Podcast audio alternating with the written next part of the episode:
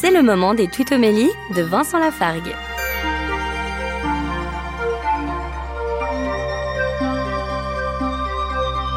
Dans la lettre aux Galates, chapitre 1, Paul nous dit, verset 10, Si j'en étais encore à plaire aux hommes, je ne serais pas serviteur du Christ. Pour moi qui fus comédien, c'est un verset qui me parle particulièrement parce que plaire aux hommes, ou du moins essayer de leur plaire, je sais précisément ce que cela signifie, la vaine gloire.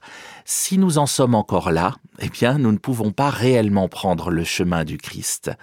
Devenir serviteur de chaque personne et non pas chercher à plaire, voilà le chemin que nous propose Jésus.